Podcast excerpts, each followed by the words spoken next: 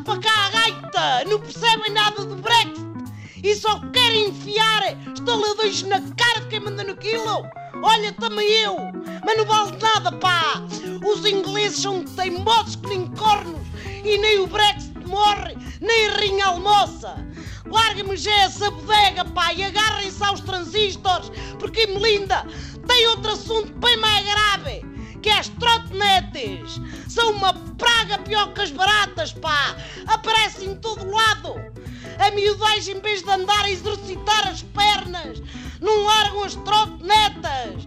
Dizem que é para chegarem mais depressa à escola e ao depois a casa. Eu digo-vos, pá, para o que é? É para ficarem com rabos gordos e partirem as bacias às velhotas que se assustam quando eles passam a abrir os passeios.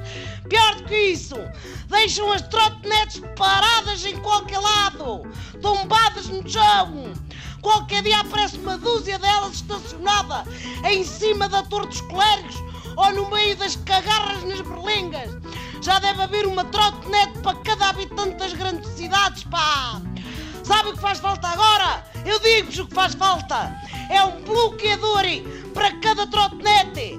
O memel das trotinetes. Humanos já inventaram todo o tipo de transportes, até liteiras carregadas por escravos e balões de ar quente, ar maró romântico. Mas se houvesse um top de estupidez, a trotinete ficava taco a taco com o carrinho de rolamentos e a boia em forma de flamingo, pá! O pior é quem está na moda.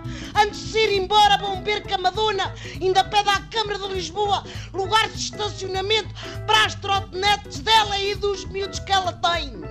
Ou faz outra birra para entrar num palácio de Sintra montada numa trotineta. É o entras, pá! E eu só pergunto o que virá a seguir?